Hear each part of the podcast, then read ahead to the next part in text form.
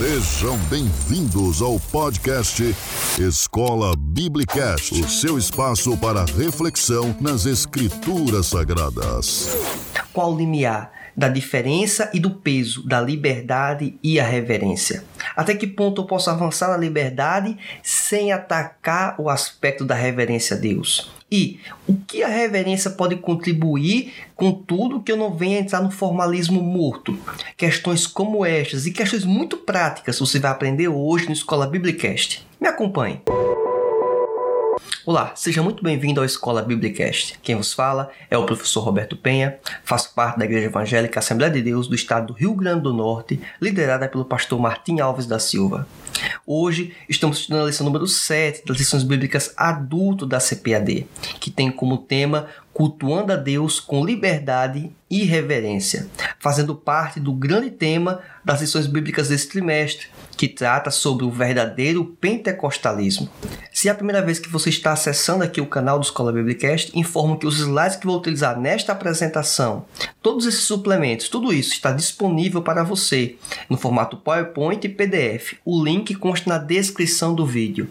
Tem duas opções, uma para o site do Escola Biblicast, outro para o grupo Telegram. Esse grupo VIP exclusivo tem conteúdos que só vão estar lá principalmente desdobramentos do pós-aula, questões, interações que surgem no Instagram, como também aqui no YouTube, nos comentários. Algumas questões podem surgir e serem respondidas lá. Então, por meio de áudio ou até algum vídeo um pouco mais curto, trago essas respostas, como também algumas interações, enquetes que nos dá um parâmetro muito interessante para aprofundarmos nossas lições bíblicas na nossa aula de Escola Bíblica Dominical presencialmente.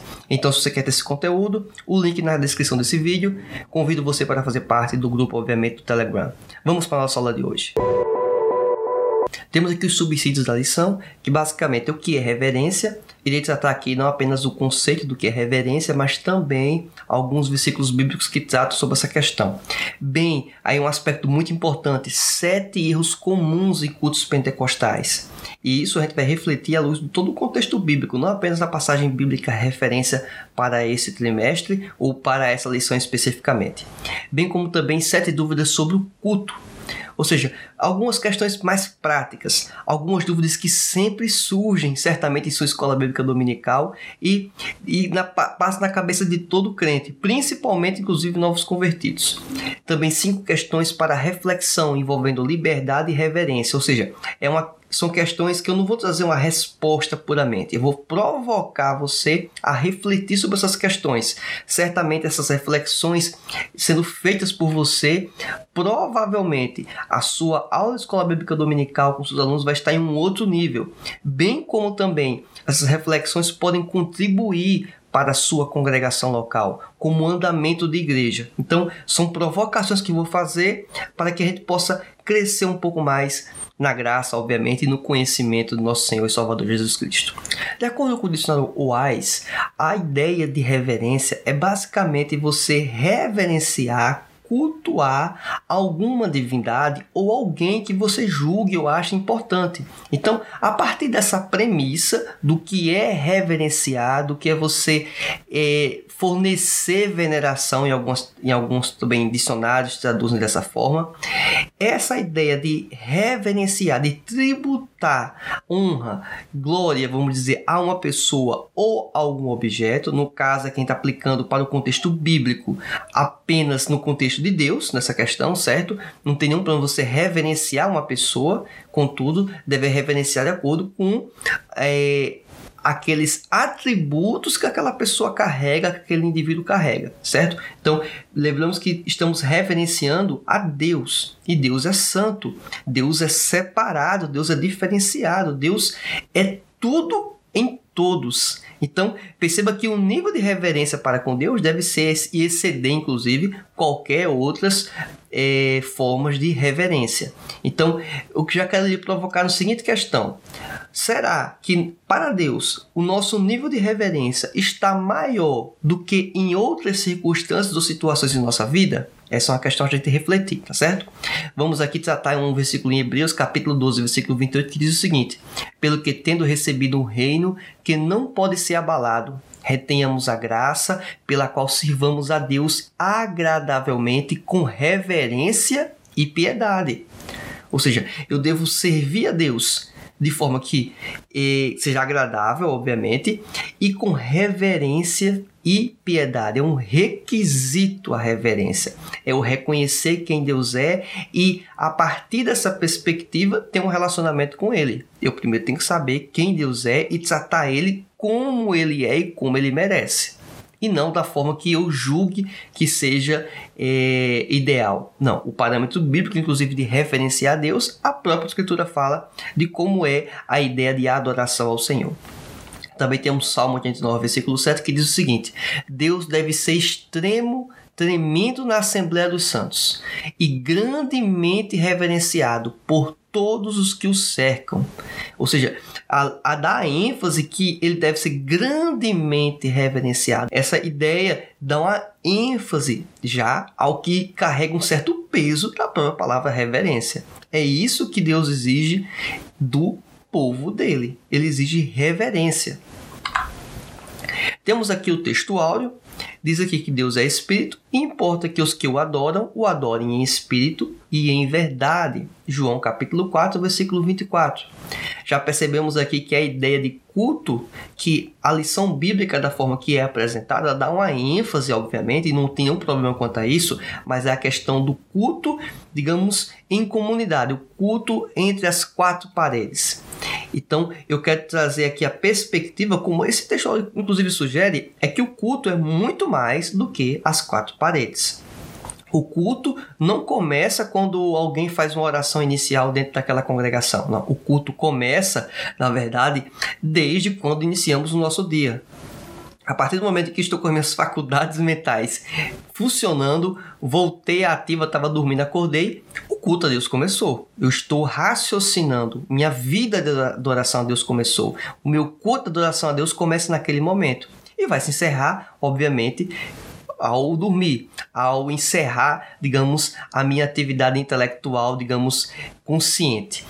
Esse elemento, inclusive, por isso que a prática comum de alguns é de orar quando acorda e orar quando se encerra, quando vai dormir. Ou seja, é uma espécie, inclusive, de oração de início de culto e de encerramento de culto, ou seja, do nosso dia. A verdade prática diz assim: a adoração em espírito diz respeito à posição espiritual do adorador.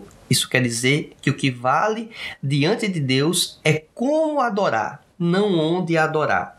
E aqui temos que entender que a gente não pode também, de uma outra forma, como alguns levam para esse extremo, na desculpa de não se congregar, na desculpa de não precisar estar em um templo, porque Deus ele recebe a adoração individualmente, obviamente, mas que essa adoração é a que vale e a adoração em, em, um determinado lugar, em um culto público, é desprezível ou pode ser menosprezado. Não é essa a ideia que essa verdade prática apresenta. Ela só está dizendo que não é exatamente não onde adorar. Essa é a questão de não pensarmos em lugares, em lugares santos, em lugares separados, é, lugares que são consagrados de uma forma diferenciada. É essa a ideia que quer apresentar aqui essa verdade prática. Então vamos avançar.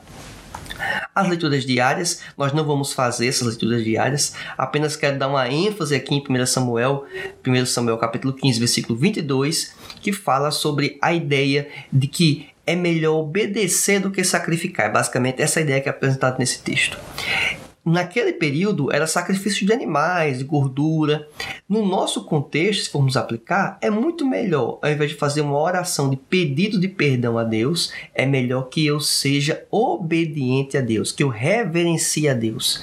É muito melhor, Deus vai se agradar muito mais em eu ter o comportamento de obediência do que eu me achegar a Deus porque estou pedindo perdão pelo uma prática, um erro cometido, tá certo? Então é esse o raciocínio. Alguns desdobramentos desses versículos, como 1 Coríntios capítulo 14, vamos analisar ao longo da lição bíblica. O texto base da lição se encontra em 1 Coríntios, capítulo 14, do versículo 26 ao 32. E ao longo desta lição, vamos aqui tratar dos seguintes objetivos. O primeiro deles, o objetivo geral, conscientizar que no culto pentecostal há liberdade e reverência. Objetivos específicos, conceituar o culto pentecostal, apresentar o centro do culto pentecostal e explicar como se expressa a liturgia de nossa igreja. Tópico 1. E já quero de antemão falar e informar isso para vocês. Ao longo desta lição bíblica, que tem um caráter muito mais prático, ou seja, de vida, de comunidade, de como agir, eu dei uma ênfase. Eh, o canal já tende a ter um comportamento de não seguir exatamente a lição bíblica, exatamente porque entendo que você que está acompanhando a lição bíblica, você consegue ler esse material, você consegue entender boa parte desse material. Eu tento sempre dar um plus a mais. Só que no plus a mais dessa vez eu vou dar uma ênfase em aspectos mais práticos. Você vai perceber exatamente nos subsídios, tá certo? Vai estar ancorado aqui em vivências da minha vida. E inclusive, obviamente, questões que eu tratei com outras pessoas que são muito mais experientes e de outras congregações, digo congregações tanto da Assembleia de Deus como fora da Assembleia de Deus, mas aqui em grande parte da própria Assembleia de Deus. Então, as questões, os problemas que eu vou apresentar, tudo isso não é uma construção apenas baseada em uma única congregação, até para os irmãos não ficarem preocupados da minha congregação e pensar que eu estou tratando exatamente da minha congregação a qual faço parte. Problemas alguns, inclusive, ocorrem dentro da minha congregação e outros não se, nem sequer ocorrem, mas acontecem em outros lugares. Então, eu quero só dar um panorama geral, tá bom? É para fazer uma provocação de reflexão para o nosso bem, não exatamente para apontar e, e e apenas apontar o erro e não propor nada. A gente vai fazer aqui algumas proposições, tá certo? Primeira delas, a ideia do tópico 1 é o culto pentecostal, liberdade e reverência. A flexibilização cristã. Diz assim a própria lição bíblica: a religião cristã é flexível quanto à forma de adoração e permite várias liturgias. Esse é um ponto importante. Que quantos assembleanos acreditam, infelizmente, que só existe uma liturgia correta e é a liturgia da Assembleia de Deus que ele faz parte. E por que eu falo isso? Da Assembleia de Deus que ele faz parte. Porque existem liturgias diferentes dentro da Assembleia de Deus. Isso mesmo. Liturgias práticas distintas dentro da própria Assembleia de Deus. Está tão grande, é tão grande a Assembleia de Deus que já começa a ter influências de modelos distintos dentro da Assembleia de Deus. Isso é uma reflexão que a gente tem que tratar. Por isso que eu falo que é da nossa ou da sua Assembleia de Deus. Porque Pode ser que em algum modelo, algum, algum elemento da, do culto da minha igreja seja distinto do seu. Vou dar só um rápido exemplo. Eu já congreguei numa igreja é, em outro estado. Nessa igreja em outro estado, o pessoal tem a prática de iniciar o culto lendo a Bíblia para depois orar. Na igreja a qual faço parte, a prática comum é primeiro ora e depois canta hinos congregacionais e depois é que vai ter uma leitura oficial do culto nessa outra nesse outro estado onde me congreguei, essa igreja é, sede, inclusive, tinha essa prática, uma prática distinta. É errada? Não. É certo? Também está certo. A, a do, do, do, meu estado está certa? Também está certo. São modelos distintos. Existem fundamentos, se você for pensar. Você ora para iniciar um trabalho, faz sentido. Mas você não tem que orar com baseado na Bíblia, então faz sentido também você ler a Bíblia antes para depois orar. Então, assim, perceba que, na verdade, é um é aquela questão do que é que veio primeiro, né? o ovo e a galinha, aquela expressão, né? Então fica difícil dizer o que é que deve ser o primeiro, mas o importante é que todos dois têm amparos bíblicos e todos os dois modelos estão corretos. É um elemento inicial do culto, mas que já é distinto dentro da Assembleia de Deus. Quero dar essa ênfase para você, um exemplo muito prático. Mas essa flexibilidade, diz aqui a lição, tem limites e por isso deve haver respeito pela estrutura já existente. Ou seja, a gente pode trazer alguma mudança na liturgia do culto? Pode. Agora, eu tenho que sempre levar em conta o caráter histórico, o que, que tem ocorrido ao longo dos anos. Isso é uma construção histórica. Eu vou mudar tudo? A gente vai mudar tudo? Um pastor chega e vai mudar toda a liturgia de uma igreja? Toda a liturgia da Assembleia de Deus? São questões que devem ser pensadas, tá certo? O parâmetro bíblico, obviamente, sempre é esse. 1 Coríntios capítulo 14, versículo 40. Mas faça-se tudo decentemente e com ordem. Ou seja, a decência e a ordem é que deve nortear a prática do culto. Em todas as igrejas, pentecostais e não pentecostais, Assembleia de Deus e não Assembleia de Deus. Culto é o tópico 2.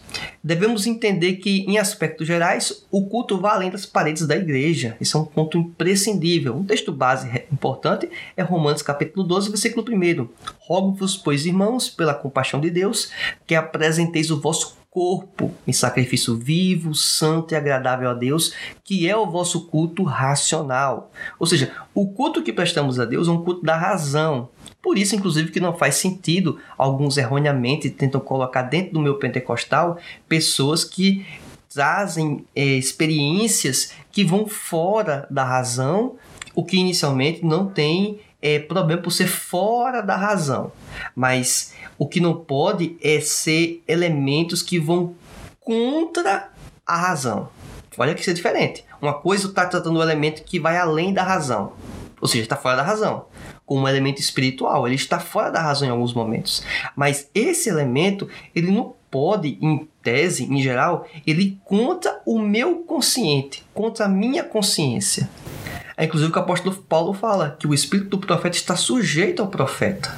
Eu posso ter uma experiência, mas ela passa pelo crivo da razão essa ideia de a pessoa ser tomada de uma forma que ela não sabe nem o que está fazendo, isso aí não tem respaldo bíblico. Isso aí são elementos de outras culturas, outras religiões que algumas vezes parece que estão influenciando dentro do meu cristão, mas isso não faz não traz elemento algum de referência bíblica, certo? Para algo positivo. Existem conotações nesse sentido para o lado negativo, de possessão demoníaca. Aí é uma outra questão. Mas do lado positivo, isso não tem é, fundamento, certo? É só para deixar isso muito claro para você. Terceiro tópico da, do tópico 1 ainda, a reverência no culto. Devemos saber que Deus é santo e devemos adorar de maneira condizente com a natureza dele. É um dos elementos básicos. Devo saber quem é Deus e saber em quem eu sou. No momento em que eu sei quem Deus é e sei quem eu sou, vai ser natural o comportamento de reverência. Quando a pessoa não reverencia Deus da forma que deveria reverenciá-lo, e não, quem diz isso não sou eu, quem diz as escrituras, o parâmetro. Se não faz da forma que Deus exige, com respeito, com temor, com amor, é porque a pessoa não sabe quem ela é ou não sabe quem Deus é. Mas só que para eu saber quem eu sou, eu preciso saber primeiro quem Deus é. Você pode ter dado o passo inicial que é saber e reconhecer quem Deus é. Mas será que você conseguiu dar o passo seguinte, que é se reconhecer quem você é? Alguns parecem ter dificuldade em entender essa parte, ou não quer aceitar essa parte da, do combo que é entender quem é Deus e quem é o homem. Bem, sete erros muito comuns em cultos pentecostais. Quero tratar aqui com você esses elementos. Se você achar que tem algum item interessante a ser adicionado aqui nessa lista, coloca nos comentários deste vídeo. Se você achar que está é, discorda de algum dos itens, comente qual item você discorda. E se possível, mostre por que você discorda, certo? Para a gente poder crescer aqui no conhecimento e poder entender a interação e a interpretação dos demais. Lembrando que outras pessoas vão ver esse vídeo depois e a sua contribuição pode ser importante para elas, tá certo? Questões talvez que possam ser emblemáticas ou até proposições novas aqui, eu posso levar para o grupo do Telegram e lá a gente tratado com uma forma um pouco mais aprofundada, certo? Então vamos aqui para as questões. Primeira delas, fornecer oportunidades para muitos irmãos ao longo do culto. Este é um dos principais erros que podem ocorrer em um culto, em um culto pentecostal. Por que isso? Um culto convencional, um culto pentecostal, ele tem sim a ideia de permitir que os irmãos possam ter oportunidades para contar um testemunho, contar uma bênção, expor até um texto da Bíblia, louvar o Senhor com um hino, tudo isso é absolutamente normal. Inclusive, um dos pontos positivos de fazer parte de uma igreja como a Assembleia de Deus, uma igreja pentecostal. Contudo, o uso excessivo dessas oportunidades em um único culto é um problema. 10, 15 oportunidades, e isso pode é, esvaziar a ideia de comunidade, de adoração em conjunto da igreja. Então, ao invés de ter 10 pessoas, cada uma louvando a Deus com um hino, poderia se escolher dois, três hinos e essas 10 pessoas louvarem ao Senhor de uma só vez. Olha que interessante. Então, perceba que, inclusive, maximiza o tempo, que é a segunda questão que apresenta aqui. É a falta de administração do tempo em relação aí aos atributos, os itens, os elementos que existem dentro de um culto. E isso aí recai essa responsabilidade, obviamente, sobre líderes e pastores, né? Dirigentes de culto. Por quê? Porque eles têm geralmente duas horas para poder administrar um culto e quando chega eh, num determinado momento do culto, geralmente lá para o final, alguns, algumas vezes, entrega para o pregador, para o pastor que vai trazer a palavra, ou o irmão, faltando 10, 15 minutos e ainda pede para que aquela pessoa tenha sabedoria na administração do tempo, coisa que o dirigente até então daquele culto não teve durante quase duas horas. Então perceba a distinção, a diferença que isso pode trazer é, para o bom andamento do culto. Então, estou apenas pedindo razoabilidade, não estou entrando na questão de quanto deve ser o tempo de cada um dos elementos, nem se o hino, o louvor é mais importante, se é a palavra que é mais importante, não estou nem entrando nessa questão, estou apenas falando de razoabilidade. Terceiro item, também muito importante. Por mais que o culto possa ser barulhento, devemos respeitar os vizinhos da congregação. É isso mesmo. Nós temos a liberdade de fazermos um culto barulhento, um culto pentecostal. Perfeito, tudo bem. Vamos entrar aqui hum, se pode ou não pode. Podemos fazer sim. Agora a questão é: devemos pensar nos vizinhos. Quantos de nós teríamos a coragem de sermos de fato vizinhos, colados, parede com parede, de uma igreja, de uma igreja pentecostal em específico? Talvez alguns de nós não teríamos essa coragem. Eu, particularmente, em algumas igrejas não teria essa coragem. Por quê? As pessoas não têm discernimento discernimento de saber usar a liberdade que possuem de fazer um culto de adoração a Deus, de um culto público e usam isso e isso inclusive afasta pessoas que estão em volta da congregação, mas porque percebe que aquelas pessoas não têm o discernimento de distinguir o que é minimamente razoável. Perceba que eu não estou falando que não é para não, não deixar de ter, é, não é para ter glória a Deus, aleluia. Eu não estou falando essa questão. Estou apenas mencionando que deve-se ter um discernimento, sabedoria quanto a estas questões. Quarto item: não respeitar as orientações pastorais e dos líderes da igreja. Isso mesmo. Nós temos a liberdade do culto? Temos. Contudo, existe uma hierarquia dentro da igreja. E quem estabelece essa hierarquia? O pastor, bem como os líderes de um departamento, de um setor, de uma união de mocidade. Ou seja, esse pessoal, essas pessoas, elas possuem uma, uma autoridade fornecida pelo próprio Deus, obviamente, administrada pelo pastor, pelo líder daquela igreja. Isso permite liberdade? Permite liberdade para os membros, mas contudo essa liberdade ela tem parâmetros de limite, parâmetros de limite dados pela autoridade, pela hierarquia ministerial, pela hierarquia eclesiástica dentro da igreja. Então, não é uma liberdade total que nós estamos falando, é sempre uma liberdade dentro de alguns parâmetros, parâmetros divinos, e o parâmetro que o líder, que o, o pastor vai trazer para a igreja, é um parâmetro, obviamente, que deve se buscar estar alicerçado na Bíblia, para não trazer um peso, um julgo maior para o povo do que aquilo que Deus tem estabelecido, tá certo? Esse é um ponto. Quinto elemento, movimento exagerado para locais aí é, secundários na igreja. O pessoal se deslocar para a direita, para a esquerda, buscando água, buscando ir ao banheiro. Isso é um problema. Porque se você não tem um problema de saúde que force você ter esse comportamento, ou um, uma necessidade extrema né, de você ir ao banheiro, por exemplo, o ideal é que você aguarde o, o final do culto. Porque estamos num momento que é de louvor a Deus, de reverência a Deus. Talvez em outro ambiente a pessoa não tenha esse comportamento, mas alguns na igreja se sentem muito à vontade de fazer isso, né? E ainda dizem que estão na casa de papai. É, estamos na casa de papai, mas temos que entender que o parâmetro de Deus é muito elevado do que ele requer de reverência para com ele. Então, ir a esses lugares, jogar a conversa fora no corredor de uma igreja, isso é uma falta de respeito, uma falta de reverência. Então, devemos ter esse mínimo cuidado para fazer isso no momento oportuno. Eu sei, a igreja é um lugar também de encontro social. Não estou desprezando essa possibilidade. Realmente isso é uma realidade. Mas saber que tem momentos antes culto, pós-culto, que você pode usufruir da bênção do contato social com os demais, tá certo? Outro elemento também, o sexto item, um dos erros mais comuns também em cultos pentecostais, é ficar conversando com a pessoa durante o culto com a pessoa do lado. Então, assim, se você não é um obreiro, se você não é uma pessoa que está explicando algo para o bom andamento do culto, em relação à segurança, em relação ao próprio andar do trabalho, então é, o ideal é que você fique em silêncio. Se não for para dar um glória a Deus e aleluia, lógico, né? Aí você pode dar, mas se não for para isso, fica em silêncio. Não atrapalhe o culto do vizinho. A liberdade que você tem de falar pode atrapalhar a liberdade que o outro tem de adorar. Pense, muito a respeito disso. A sua liberdade de falar pode estar cesseando a liberdade do outro de reverenciar a Deus e de louvar a Deus. Então, tome muito cuidado com o que você quer falar, se é algo realmente estritamente necessário para o bom andamento daquele culto, ou algo imprescindível né, em relação à segurança, saúde e assim por diante. Sétimo item, inclusive esse, esse item, o comentarista da lição bíblica, o pastor Ezequiel Soares, comenta isso na lição bíblica. É o uso do celular, o uso de equipamentos eletrônicos, ou até mesmo não eletrônicos, mas qualquer coisa que venha ter a sua atenção. Né? O celular hoje acho que talvez é o principal o uso do equipamento para você utilizar para ler um, um, texto da Bíblia, para acompanhar um hino de louvor a Deus, perfeito. É muito proveitoso isso.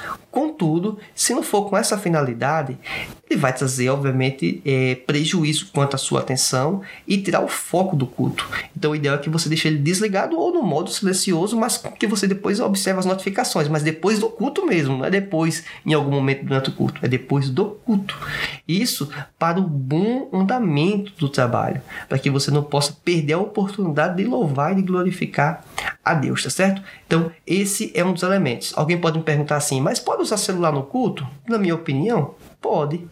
Para que essa finalidade sim seja para o fundamento do próprio culto. Agora, se você entende que na sua comunidade pessoas não vão entender que você, ao passar a tela no celular, você está talvez é, vendo um WhatsApp e não na verdade lendo a Bíblia, é melhor então que você fique com a Bíblia de papel, tá certo? Para evitar que pessoas possam ter um entendimento equivocado e se sintam também na liberdade de trazer os seus celulares e começar a virar um, um efeito problemático. Não porque as pessoas estão utilizando para ler a Bíblia ou acompanhar um hino, mas sim com a finalidade diversa do culto. Então, para que não provoque esse tipo de confusão, talvez seja interessante você, mesmo sendo um entusiasta da tecnologia e das ferramentas que permitem, o celular tem inúmeras traduções que você possa acompanhar, então fica essa dica para vocês, certo? Bem, imagino que até então esse vídeo tem sido muito interessante e proveitoso para você. Então, em virtude disso, além de você se inscrever no canal e ativar as notificações, deixe o like no vídeo, pois assim você está incentivando para que este canal continue produzindo conteúdos como este, que vão agregar em muito, não apenas a sua vida, mas a vida de outras pessoas que vão ser impactadas pelo seu feedback positivo que tem dado aos nossos conteúdos, aos nossos materiais. Tópico 2 da lição: o centro do culto pentecostal. O primeiro item, o centro da nossa adoração. A declaração de fé da Assembleia de Deus diz que reunimos-nos como o corpo de Cristo para adoração pública ao Deus Trino. Por que, que é interessante dar essa ênfase quando falamos sobre o culto pentecostal? É porque alguns erroneamente estabelecem que nós adoramos apenas ao Espírito Santo ou colocamos o Espírito Santo acima dos demais entes da Trindade. E na verdade nós sabemos que já estudamos inclusive sobre isso. Existe sim um Deus Trino, é um único Deus. E nós de forma alguma colocamos qualquer um deles em evidência em detrimento dos demais. Nós adoramos ao Deus Trino. Contudo, obviamente, essa personificação a mais comum quando nos referimos é a Jesus certo? Perceba que não é ao Espírito Santo, o que também não teria nenhum problema. É até muito bom deixar isso claro, porque do ponto de vista teológico, adorar a Deus, Jesus e o Espírito Santo não tem nenhum problema. A questão é, é que alguns estabelecem que existem seres distintos, totalmente distintos, e que algum é mais importante do que o outro. Aí é um problema, certo? E tem pode ter pessoas dentro do ambiente pentecostal que creem dessa forma? Pode ter, né? Sempre tem, é, vamos dizer, maluco para tudo, mas na perspectiva da, do pentecostalismo clássico, isso não vai existir, tá certo? Dentro dos documentos da própria Assembleia de Deus, como a declaração de fé, você não vê uma referência a isso, você vê uma referência ao Deus Trino, o que está absolutamente, perfeitamente colocado, tá certo? Um item 2 do tópico 2 é um culto vibrante no poder do Espírito. Isso mesmo, um culto pentecostal diferencia-se de um culto tradicional, vamos dizer assim, dentro do ambiente evangélico, porque ele permite e incentiva, inclusive, o uso dos dons espirituais. Dons esses que o apóstolo Paulo menciona certo? Não é uma invenção dos carismáticos ou dos pentecostais que começou lá na rua Azusa. Não, isso é uma coisa já de, da igreja de Corinto. Ou seja, dos primórdios da igreja. Não é nenhuma novidade, ou pelo menos não deveria ser nenhuma novidade. Dentro do tópico 2 também, no item 3, subitem 3, temos a característica pentecostal. Os primitivos cultos eram espontâneos e diferentes das reuniões nas sinagogas, embora muitas características viessem delas. O que isso ocorre nos dias de hoje? O culto pentecostal tem elementos semelhantes a um culto tradicional de uma igreja, digamos, não pentecostal. Contudo, existem elementos distintos, o que se assemelha inclusive ao que ocorreu na igreja primitiva, nos primeiros cultos, quando se comparava com as sinagogas, que era, digamos, o que existia de culto a Deus anterior, obviamente, à própria igreja neotestamentária. Grife aqui, inclusive, em vermelho, um, um ponto que eu acho muito importante. O culto pentecostal permite maior espontaneidade do que outras vertentes de cultos cristãos. Por isso, devemos ter maiores cuidados para não se perder a reverência em nome da liberdade. Isso mesmo, talvez a liberdade possa atrapalhar a devida reverência que devemos tributar a Deus. Perceba que isso pode ser um ponto emblemático e esse é um erro mais fácil de ocorrer nas igrejas pentecostais. Já numa igreja, digamos, mais considerada tradicional ou não pentecostal, existe um risco maior do aumento de uma excessiva reverência, faltar aí elementos de maior liberdade que não teriam problemas de ocorrerem dentro de um culto. Mas a visão daquela igreja, a visão denominacional tem esse tipo de limitação. Então, perceba que são problemas que podem surgir de ambos os lados diferentes, mas que são problemas. E aqui, questões que são práticas para o nosso dia a dia. Esse suplemento aqui eu acho muito bom, porque isso aqui você pode contextualizar e aplicar para a sua igreja ou ajustar. E da mesma forma, se você concorda, tudo bem, mas se você discorda, diga qual elemento você discorda, por que você discorda. Se você achou que faltou algum, alguma dúvida aqui muito importante que você quer um esclarecimento adicional, faça a pergunta neste vídeo, porque ela pode talvez ser respondida lá no Telegram, tá certo? Ou até mesmo aqui no comentário do próprio YouTube, tá bom? Vamos aqui acompanhar então esses itens. Primeiro deles, que tipo de roupa usar. Essa aí é uma básica quando vai falar sobre o andamento do culto, como devemos nos portar do culto. Uma delas é como aparecer no culto, como me vestir para estar no culto. E o tratamento bíblico correto é apenas a modéstia. Apenas não, é tudo isso mesmo, a modéstia, o pudor. Ou seja, eu tenho que estar vestido com compostura, como alguns falam. Eu estar vestido de forma adequada para o ambiente em que estou ou seja, a igreja, um culto público. Esse é o padrão. Não é necessariamente um tipo de roupa ou peças de roupas. Quem vai nessa linha de pensamento, infelizmente, está faltando com o que diz o texto bíblico, tá certo? Um outro ponto também importante é só observarmos a nossa cultura. O tipo de roupa que as mulheres usam aqui no Brasil são diferentes do tipo de roupa que as mulheres da África usam e elas são igualmente crentes, igualmente pentecostais, inclusive. Da mesma forma, homens. Estou utilizando aqui, por exemplo, essa gravata, mas em outros contextos, o pastor, inclusive, o maior líder daquela igreja, ele não vai aparecer nem sequer com a camisa manga longa, como estou vestido, vai aparecer com um traje típico daquela região. E quando você vai olhar o tipo de roupa que ele está usando, ele não está deixando partes do corpo à mostra, partes íntimas. Não, ele está bem vestido, bem vestido na cultura dele. E eu estou bem vestido na minha cultura. Talvez seja problemático eu chegar vestido como se fosse talvez um, um pessoal da, da, de origem de um país africano, por exemplo. De uma cultura que é um pouco mais distinta da minha. Aí talvez pode criar um choque para vocês, mas nada que seja, na verdade, problema em relação a estar com modéstia ou pudor em relação a não estar. A questão está muito clara. O princípio é modéstia e pudor. E respeitando também o elemento cultural do nosso país, tá certo? Então, esse é o parâmetro bíblico. Segundo item, que tipo de música tocar ou cantar na igreja? Essa daí é, é importante. Devemos pensar que a igreja é uma coletividade, uma comunidade, pessoas com pensamentos diversos que se congregam. Tem que pensar também que existe um fator cultural. Em algumas regiões do Brasil, algum tipo de música ela é mais comum, em outras, outro determinado tipo de música. A questão é, não é exatamente o tipo de música, a questão principal é a letra. Primeiro, o crivo tem que ser a letra. A letra é boa? Pronto. Se a letra se passou pelo crivo da letra, deu um primeiro passo muito importante de poder talvez ser tocado na igreja. Mas será que vale a pena eu colocar numa igreja em que eu sei que a cultura, o pessoal não gosta em geral de rock, por exemplo, e eu sou um entusiasta do rock. Um rock cristão, música boa, letra boa, mas eu vou levar esse tipo de música para dentro do ambiente da igreja? Eu acredito que não faça muito sentido. Deveria ser um hinário, um hino mais congregacional, que alcance o maior número de pessoas, inclusive certo? Não é o estilo que seja o problema. O estilo é o problema e virtude do ambiente que estou. Quem é que nós queremos alcançar? Então, perceba que essa é uma vertente importante a se considerar, tá certo?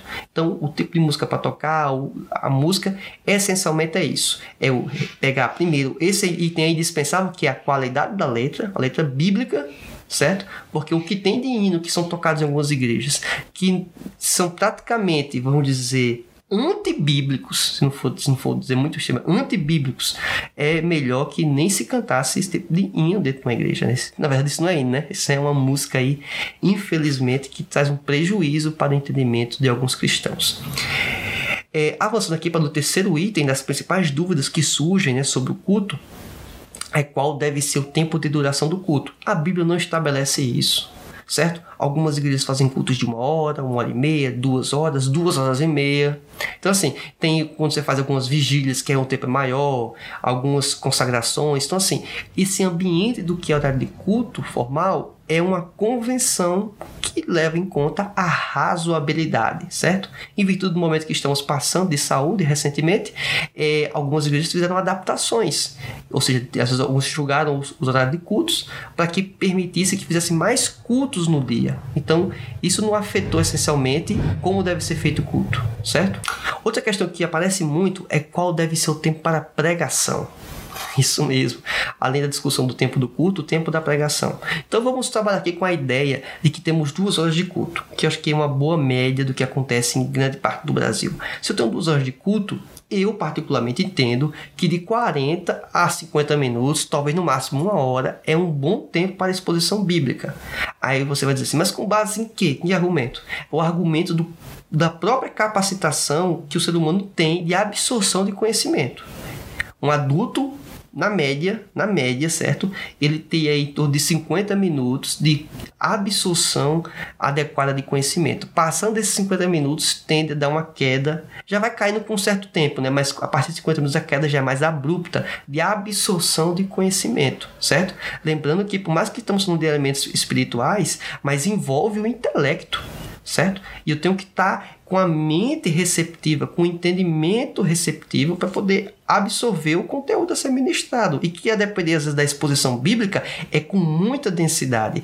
É inclusive em virtude disso que eu tento ao máximo que minhas aulas fiquem o mais enxutas possíveis.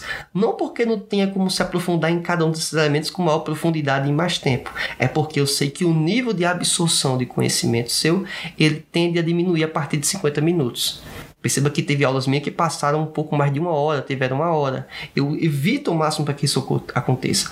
E quanto mais denso for o conteúdo e longo tempo, o nível tende a ser é, de absorção tende a ser menor. Obviamente, quando é em vídeo, você tem a oportunidade de ver em duas partes, três partes, rever. Mas quando é uma exposição ao vivo, que você não tem nem sequer a chance de ver uma segunda vez, isso pode ser problemático. Então, em virtude disso, dentro de um contexto de duas horas, deixar 50 minutos para uma exposição bíblica, eu entendo que é absolutamente razoável e que é absolutamente também possível contornar e gerenciar, tá certo? O problema, quando eu já falei anteriormente, é deixar 10 minutos, 15 minutos para poder pregação e o restante do tempo com outras atividades, inclusive só em avisos gastar mais tempo em avisos do que em pregação. Então essa é uma questão a pensar, tá certo? Mas isso não é uma regra, depende obviamente da proporção de tempo de culto. Se o culto é de uma hora como um todo, então não tem como ter uma pregação de 50 minutos. Tem que se reduzir o tempo, mas pensar aí nessa certa proporcionalidade.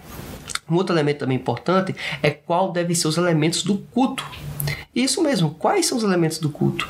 A gente vai ter a resposta desses elementos no próprio texto base de 1 Coríntios, capítulo 14, versículo 26 em diante, até o 32. Mas a ênfase que eu quero dar são dois elementos iniciais: doutrina e salmo, ou seja, cânticos e palavra.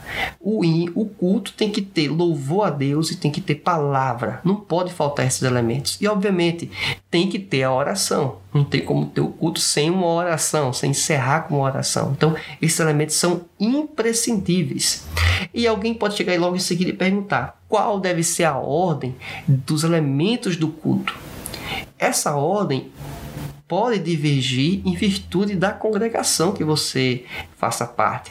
Contudo, que respeite esses elementos faz é, nenhum problema você inverter a ordem. Só que eu, particularmente, entendo que faz mais sentido. Se eu vou ter uma exposição bíblica né, de 40, 50 minutos, um sermão, na minha concepção, faz mais sentido ela correr na parte final do culto, certo? Na parte final do culto e não no início do culto, certo? É minha percepção apenas, mas poderia ser invertido. Não tem nenhum problema na minha concepção quanto a isso. O sétimo item, que alguns vão perceber com, próprio, com a própria base do texto de 1 Coríntios capítulo 14, que não se fala sobre ofertas, certo? Por mais que a gente sabe que é uma prática comum no Novo Testamento e também no Antigo, mas por mais que não tenha a, a menção do, da oferta, do de recolher os dízimos durante o culto, vamos refletir a respeito que alguns usam isso como artimanha ou como reflexo o argumento para que diga que não é necessário é, recolher ofertas durante o culto. Não é que não é necessário, é, é só entender que qual outro momento seria interessante para recolhermos os dízimos e ofertas que sustentam a igreja, que é bíblico, certo? Que não fosse o culto. Só pensar dessa forma. Há um tempo atrás, era praticamente essa resposta impossível você dizer uma alternativa. Agora, com os avanços mais recentes, tecnológicos inclusive, você pode realmente fazer contribuições sem sequer estar no templo, sem sequer estar na igreja. Você pode fazer uma transferência, você pode fazer um Pix, você pode fazer uma série de é, operações financeiras, de transferências de recursos, que não necessariamente precisa estar no culto. Você pode entregar o seu dízimo antes de ir para a igreja inclusive. Antes de começar o culto, você entregou o dízimo, né? Então, isso não tem problema. Ainda mais se você for pensar em pessoas que têm um, um volume significativo em dinheiro, que vai ofertar, que vai dizimar, então, que vai entregar isso como dízimo para a casa do Senhor, talvez não faça sentido ele portar todo esse dinheiro, se deslocando, correndo o risco de ser é, se perder esse recurso, né, seja qual for a forma. Então, talvez seja seguro fazer uma transferência bancária. Então, são possibilidades mais recentes. Então, perceba que a ideia de oferta e dízimo, na minha concepção, ainda é essencial que ocorra no culto. Exatamente pela comodidade de ter as pessoas congregadas naquele ambiente, naquela oportunidade de poder adorar a Deus com os dízimos e ofertas. Então, basicamente é esse o raciocínio. Mas perceba que não sequer está mencionado em 1 Coríntios capítulo 14. Então, perceba que é um elemento que não está mencionado, mas que faz todo sentido fazer parte deste ambiente. Aqui temos esse suplemento que trata sobre cinco questões para reflexões sua reflexão envolvendo liberdade e reverência. E isso pode fazer uma diferença muito grande para a sua aula de escola dominical. Como assim? Perceba só, eu vou trazer aqui elementos macro, não vou trazer respostas prontas, mas eu quero provocar em você o desejo de refletir essas questões, para que você possa aplicar dentro do possível em sua vida, na sua igreja assim por diante. Olha só, é, seguir comandos e ordens de um pregador é liberdade? O pregador diz: olha, faça isso, faça aquilo. Você tem a liberdade de fazer e você tem liberdade de não fazer? E se você não fizer, você vai ser taxado de alguma forma como antipentecostal, ou como que é frio, como que é um delegado, e aquele negócio todo que alguns falam às vezes. Perceba que a liberdade em algumas questões parece que só é quando você tem um certo comportamento. E a ausência do comportamento não seria liberdade.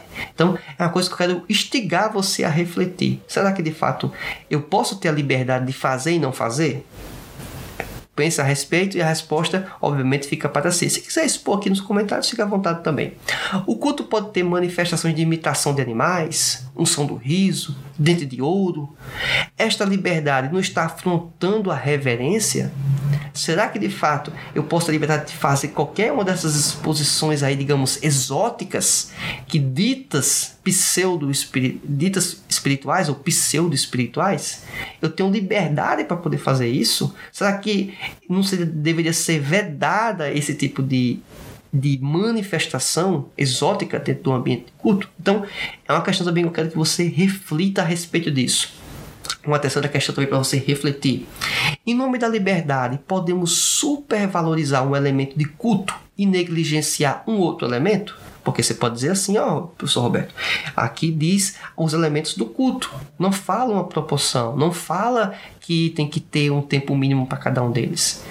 Exatamente. Deixou a flexibilidade. Concordo com você. Mas isso é desculpa para que eu possa maximizar de forma extrema um item e menosprezar um outro? Me parece que não, mas eu quero que você faça a sua reflexão também a respeito disso. E observe, é um momento interessante para você que é professor de escola bíblica dominical, inclusive, de trazer à tona de forma é, educada, respeitosa, problemas que podem estar ocorrendo dentro de sua igreja, dentro de sua congregação, tá certo?